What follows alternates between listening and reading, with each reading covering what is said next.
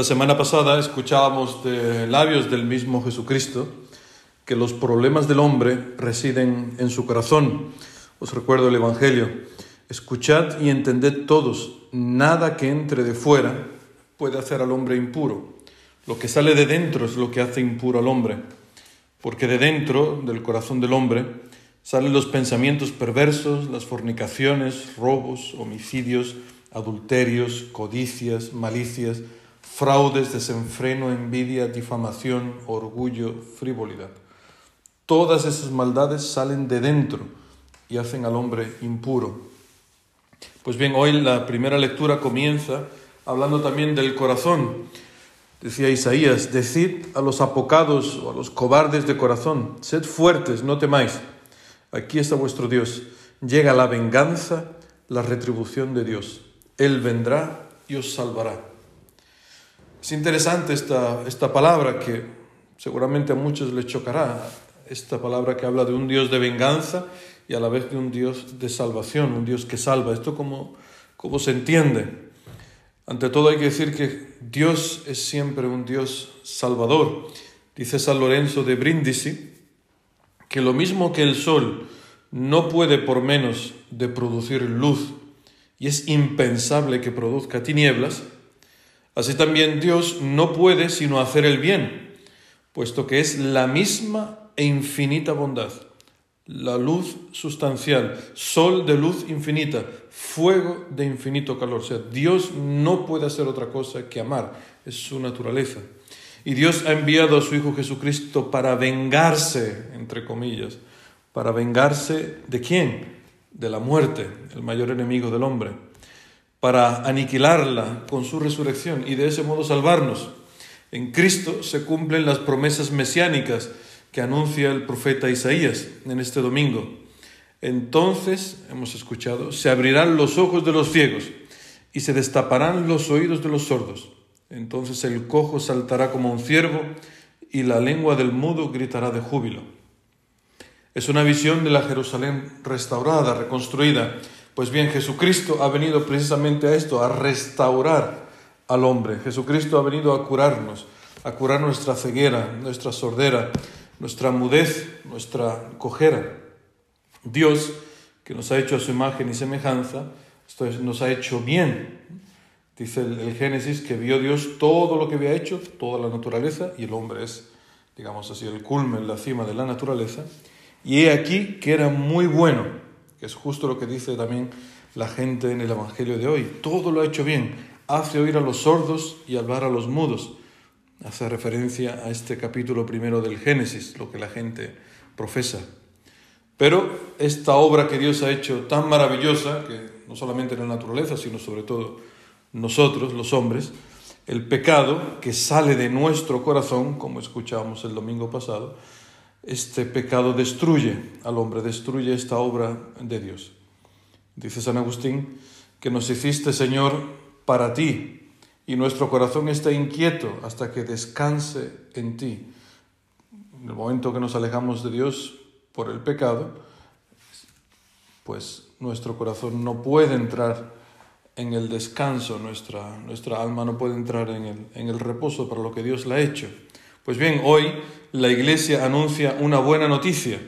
Hemos cantado antes del Evangelio, en el versículo del Aleluya, Jesús proclamaba el Evangelio del reino curando las dolencias del pueblo. ¿Dónde está la mayor dolencia del pueblo? En el corazón. No es en las estructuras, no es en el dinero. El gran problema del hombre está en su corazón. Y solo Jesucristo es el que tiene poder de, de sanar el corazón del hombre de donde salen todas estas maldades que hemos escuchado. El poder de Jesucristo recrea al hombre. ¿Y cómo lo hace? Pues a través de un camino.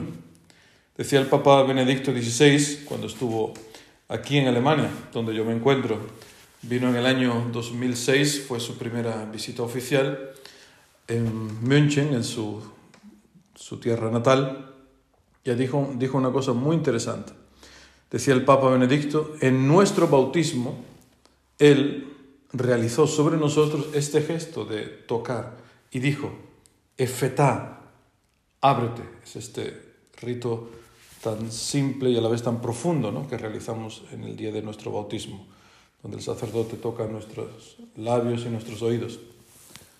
Dice, para hacernos capaces de escuchar a Dios y para devolvernos la posibilidad de hablarle a Él. Pero este acontecimiento, el sacramento del bautismo, no tiene nada de mágico.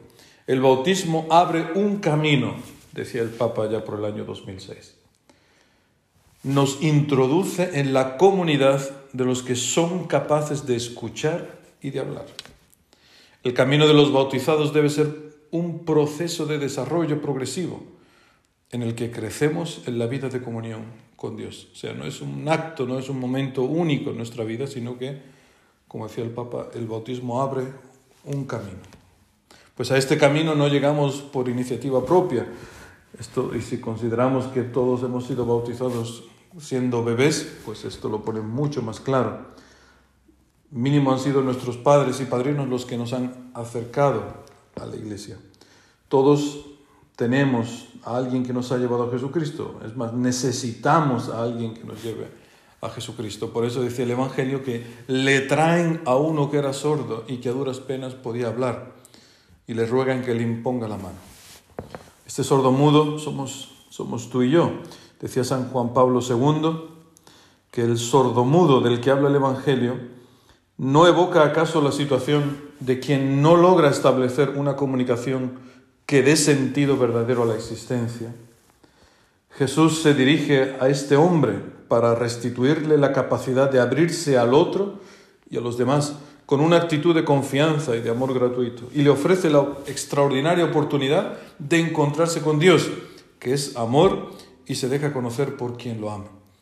Le ofrece la salvación.